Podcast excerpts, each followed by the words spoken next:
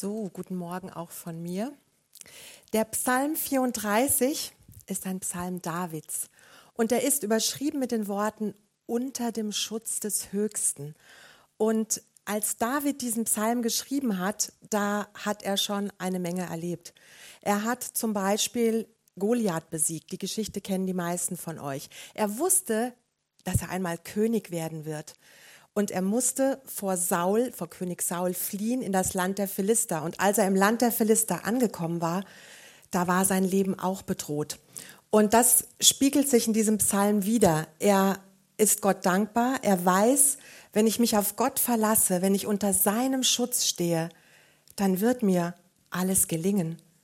Dieses Vertrauen hatte er in Gott.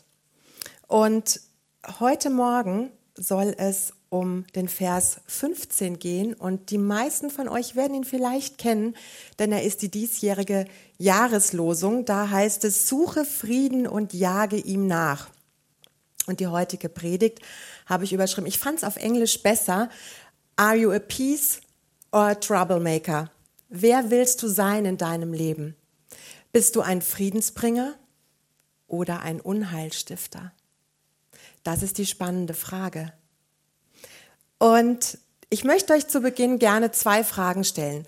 Erstens, glaubst du von dir, dass du ein friedlicher Mensch bist? Und die zweite Frage ist, was fällt dir ein, wenn du das Wort Frieden hörst? Was assoziierst du, wenn du Frieden hörst? Zu Punkt eins: Wer von euch glaubt, dass er ein friedlicher Mensch ist, dann dürft ihr gerne mal aufzeigen. Die meisten, genau, das habe ich erwartet. Wir alle, ich habe auch aufgezeigt, ja.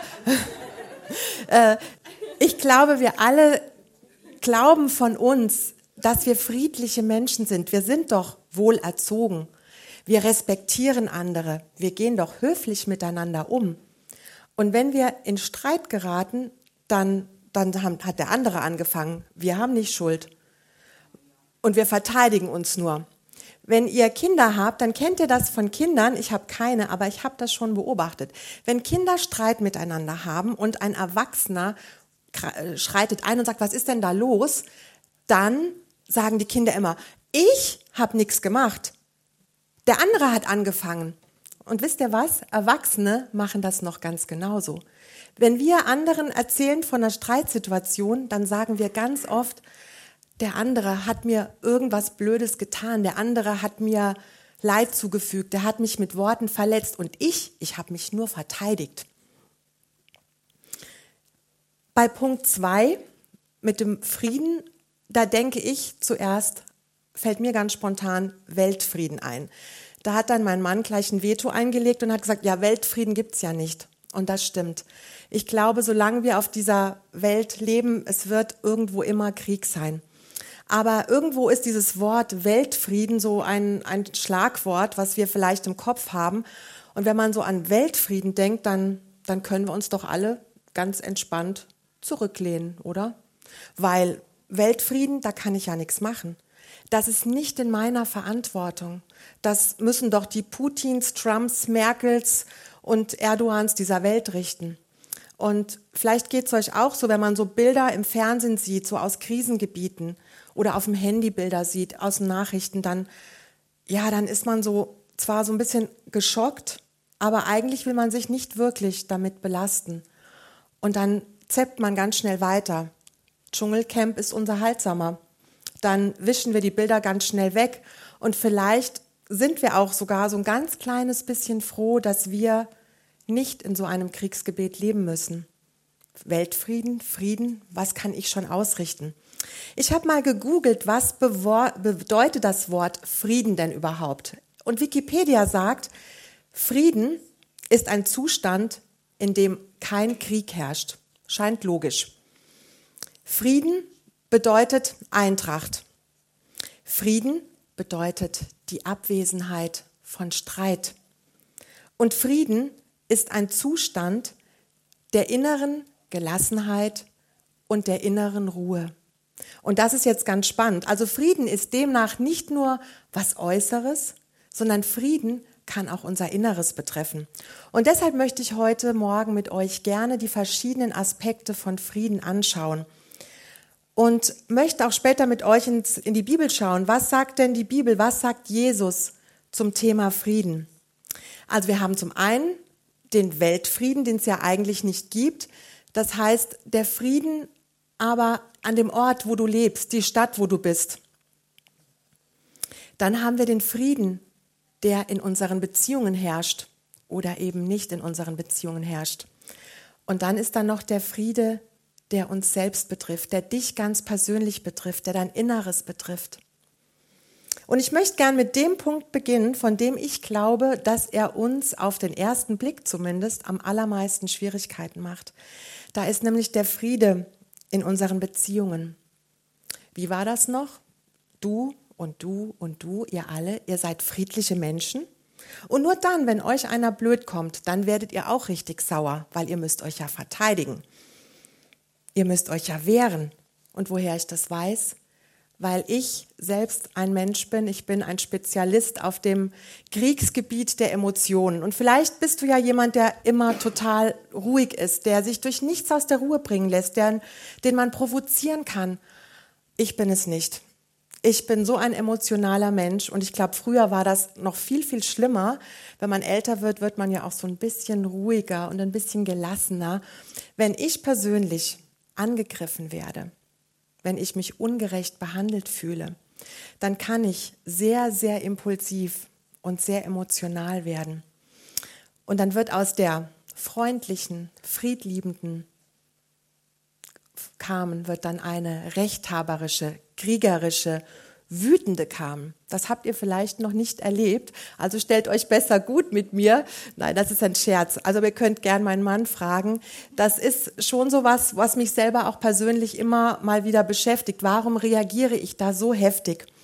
Und im ersten Moment, wenn wir angegriffen werden, dann fühlt es sich richtig an sich zu verteidigen. Dann fühlt es sich richtig an, zurückzuschlagen mit Worten. Und dann schon Minuten später, kennt ihr das? Minuten später tun uns die Worte, die wir im Zorn ausgesprochen haben, die tun uns leid. Und die können wir dann nicht mehr so schnell zurücknehmen. Wir können nur hoffen, dass der andere uns dann vergibt, aber gesagt ist auch irgendwo ein bisschen gesagt. Ja, und unsere Emotionen und unsere Worte, die können, die können Beziehungskrieg auslösen. Das wäre jetzt nochmal ein spannendes Predigtthema für sich. Welche Macht haben unsere Emotionen über uns? Aber nur mal so viel, es gibt Hoffnung und es gibt die Hoffnung, sich verändern zu lassen. Gerade wenn du mit Jesus lebst, kannst du ihm immer wieder sagen, hey, da ist was bei mir, ich möchte gerne heiler werden. Ich sehne mich nach diesem innerlichen Frieden. Und es hilft aber auch, sich mal selbst zu fragen, woher kommt denn das in meinem Inneren, dass ich so emotional und so wütend und so, so reagiere, wie ich reagiere? Und fragt euch mal, wozu muss ich hier jetzt wirklich einen Beziehungskrieg auslösen? Was bringt mir das jetzt eigentlich? Muss ich wirklich immer recht haben? Mir persönlich hat die Bibelstelle aus dem Neuen Testament geholfen. Da steht in Jakobus 1, im Zorn tun wir niemals das, was Gott gefällt. Im Zorn tun wir niemals das, was Gott gefällt. Und wir tun im Zorn auch niemals das, was meinem Gegenüber gefällt. Und wir tun im Zorn niemals das, was mir selbst gefällt. Das ist hinterher immer am allerschlimmsten. Dann fragt man sich, wer bin ich da eigentlich gewesen? Und da hilft es, eine E-Mail vielleicht nicht gleich abzuschicken, ein Gespräch zu vertagen, erstmal eine Nacht drüber zu schlafen. Jesus zu fragen, was soll ich jetzt in dieser Situation tun? Ich bin so wütend auf den anderen. Und ähm, innerlich heiler werden, innerlich Frieden bekommen, das ist ein Prozess, den wir gehen dürfen. Und ich möchte euch gerne ein Beispiel erzählen von Georg und mir. Wir sind in, er guckt ganz böse, nee, er weiß nicht, was kommt. Es ist, wir sind, wie einige wissen, in zweiter Ehe verheiratet, seit neun Jahren. Wir waren vorher beide lange in erster Ehe verheiratet. Und als wir uns kennenlernten, da habe ich schon am Anfang gedacht, oh, wir sind sehr unterschiedlich.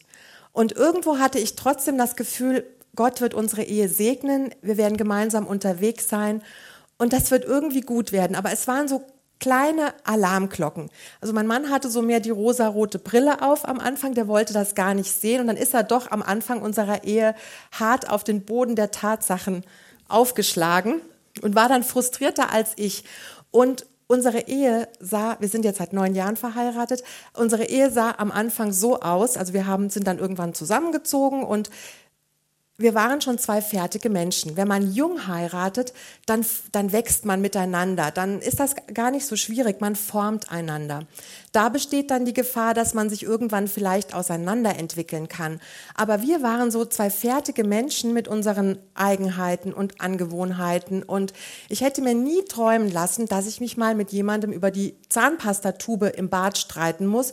Und bei uns ist es so, nicht, dass ich diejenige bin, die sich über Dinge aufregt. Ich bin zu Hause, das glaubt ihr vielleicht nicht, aber ich bin zu Hause ein bisschen chaotisch. Und Georg ist sehr ordentlich und sehr pingelig.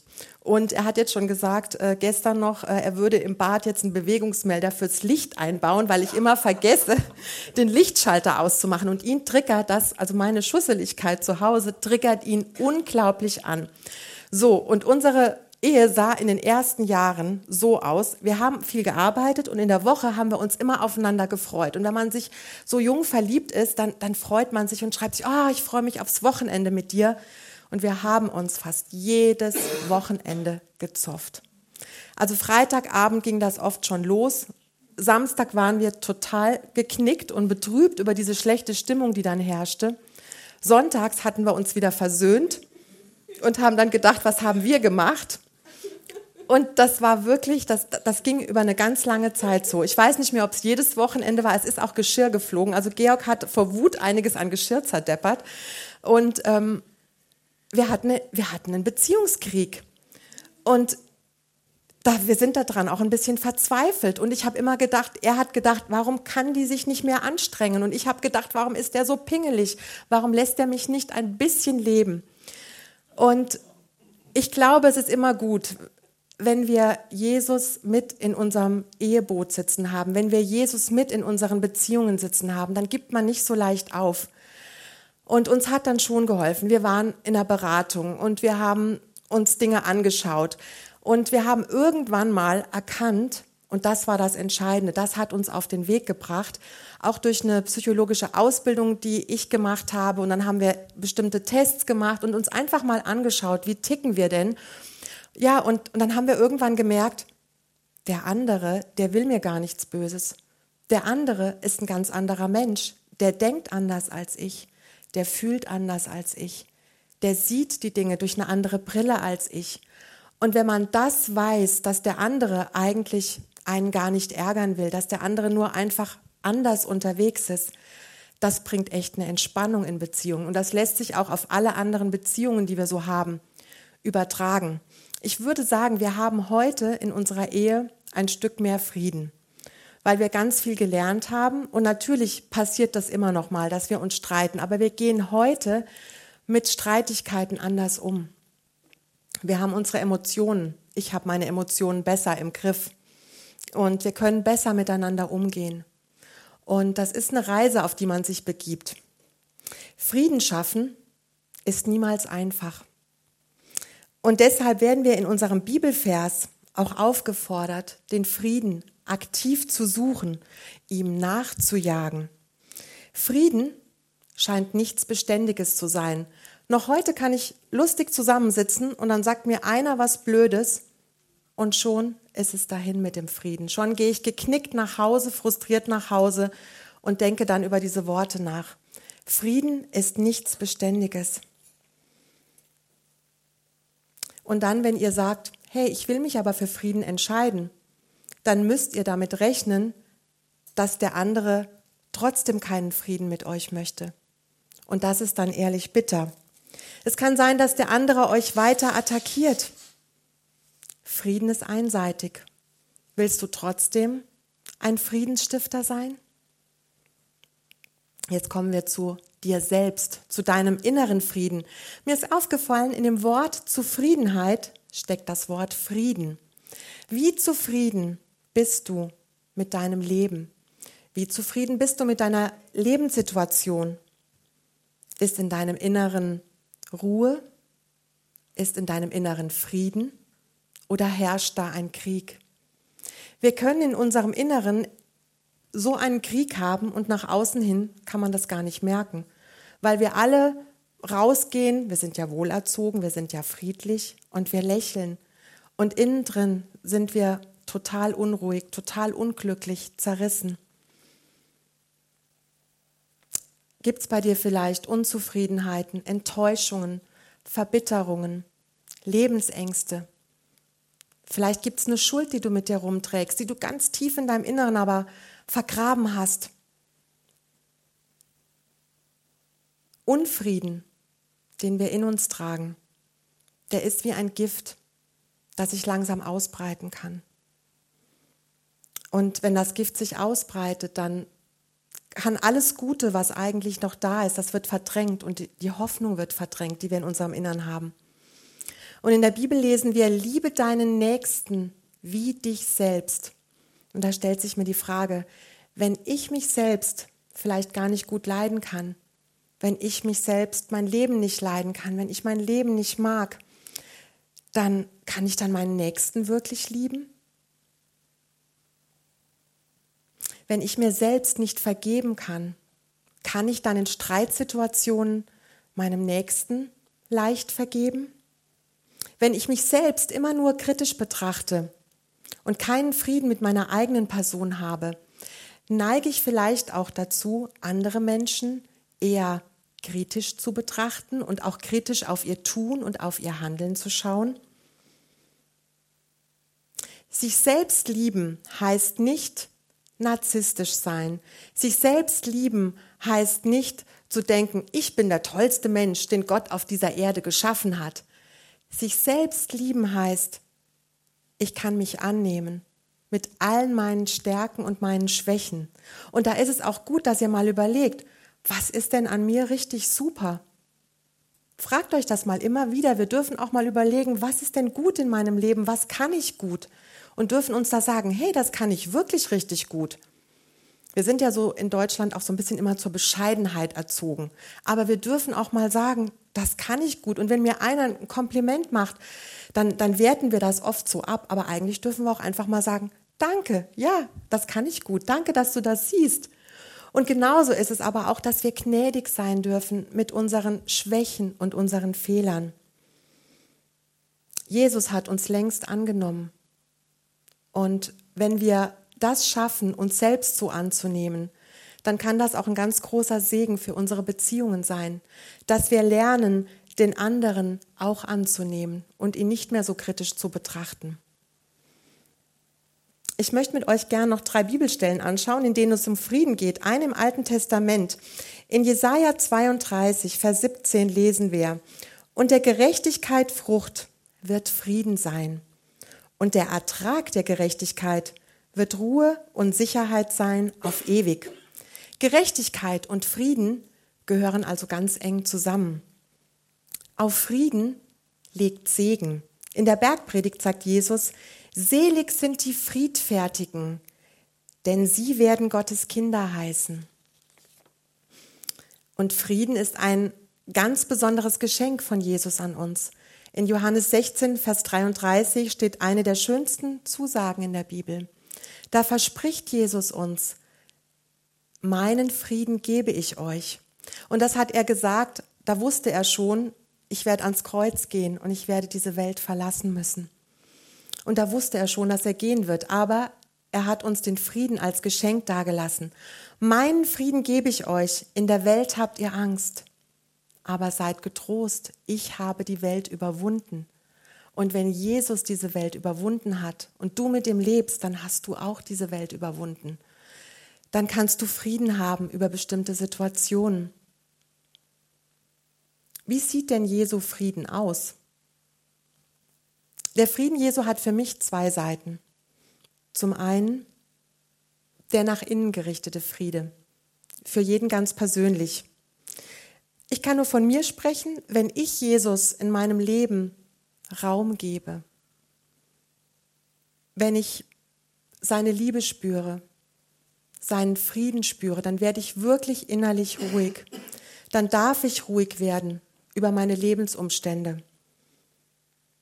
Das Leben ist nicht immer perfekt und das Leben ist oft hart.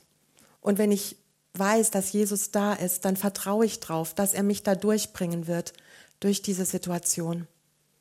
Wenn ich negativen Gedanken zu viel Raum gebe, dann kann der Friede, den Jesus dir schenken möchte, der kann sich nur schwer in deinem Inneren ausbreiten. Jesu Frieden haben bedeutet für mich, dass ich Glauben habe und dass ich in jeder Situation hoffnungsvoll bleibe. Ja, und dann der nach außen gerichtete Friede. Wie war denn Jesus, als er so unterwegs war? Wenn es um Ungerechtigkeiten ging, dann war Jesus ziemlich radikal. Der hat, er hat Menschen nie wirklich, hat nicht Menschen verletzt. Er war aber sehr klar und sehr offen in seinen Worten. Er war immer auf der Seite der Unterdrückten. Er hat sich für sie eingesetzt. Er war nie zu feige, seine Meinung zu sagen. Denkt mal an die Frau, die wegen Ehebruch gesteinigt werden sollte. Vom Gesetz her war das richtig. Aber Jesus hat gesagt, wer von euch ohne Sünde ist, der werfe den ersten Stein. Wenn es um Ungerechtigkeiten und das Böse in der Welt geht, dann können wir so ganz leicht wegsehen. Was kann ich schon ausrichten? Und ich glaube, da dürfen wir uns sensibilisieren, dass wir sagen, wie ist denn der Friede? Ist Friede da, wo ich lebe? Ich glaube, wir alle kriegen immer wieder mal Situationen mit, wo es vielleicht eigentlich gut wäre, nicht wegzusehen. Da sind wir vielleicht auf einer Feier und da lässt einer einen rassistischen Spruch ab und wir tun so, als hätten wir nichts gehört. Vielleicht schlägt euer Nachbar seine Frau und ihr sagt, hm, ist es wirklich so oder ist das nur der Fernseher, den ich durch die Wand höre? Überlegt mal, wo es vielleicht dran ist für euch, dass ihr sagt, da schreite ich ein, da sage ich meine Meinung. Ich habe den Eindruck, dass die Bibel hier eine sehr klare, fast schon radikale Sprache spricht. Lass ab vom Bösen, tue Gutes, suche Frieden und jage ihm nach. Das ist keine Bitte. Da heißt es nicht, ja, sei bitte ein bisschen friedlich, sei bitte ein bisschen netter. Da steht, suche den Frieden das ist eine Aufforderung an uns, aktiv zu werden. Und wir sollen den Frieden nicht nur suchen, sondern ihm nachjagen.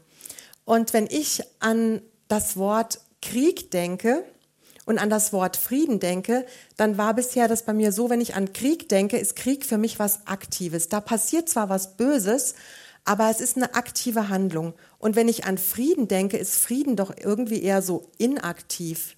Das, wenn ich nichts tue, ist Frieden, ist Ruhe. Und die Bibel sagt hier genau das Gegenteil. Nachjagen bedeutet, ich will etwas erreichen, ich muss mich auf den Weg machen. Ich habe ein festes Ziel vor Augen. Und wenn ich etwas erst suchen muss, wenn ich den Frieden suchen muss, dann ist er nicht automatisch da. Wenn ich etwas suchen muss, dann ist es auch schwer zu finden. Dann begegnet es mir nicht mal so eben. Die Frage ist dann noch, wie können wir denn ganz praktisch echte Friedensstifter werden? Zum einen, ich muss gestehen, ich mache, hab das, mache das selbst sehr, sehr selten. Ich mache das manchmal vor einer Bundestagswahl, aber ich glaube, wir unterschätzen manchmal die Macht und die Power von Gebet. Und ich möchte euch einladen, dass wir häufiger beten, dass wir für unsere Regierung beten, dass wir für unsere Oberbürgermeisterin hier in Köln beten, dass wir ja vielleicht auch für Trump beten, für Putin beten, dass wir wirklich gezielter für Weltfrieden beten. Frieden ist tolerant. Und wenn du ein Friedensbringer werden willst, dann akzeptierst du, dass dein Partner, deine Freundin, dein Nachbar eine andere Meinung hat als du dass er vielleicht eine andere Religion hat als du, dann sind wir nicht immer rechthaberisch. Frieden fängt im Kleinen an. Wir denken ja manchmal, boah, Frieden, der muss von oben nach unten passieren. Nein, Frieden fängt innen an und breitet sich nach außen aus.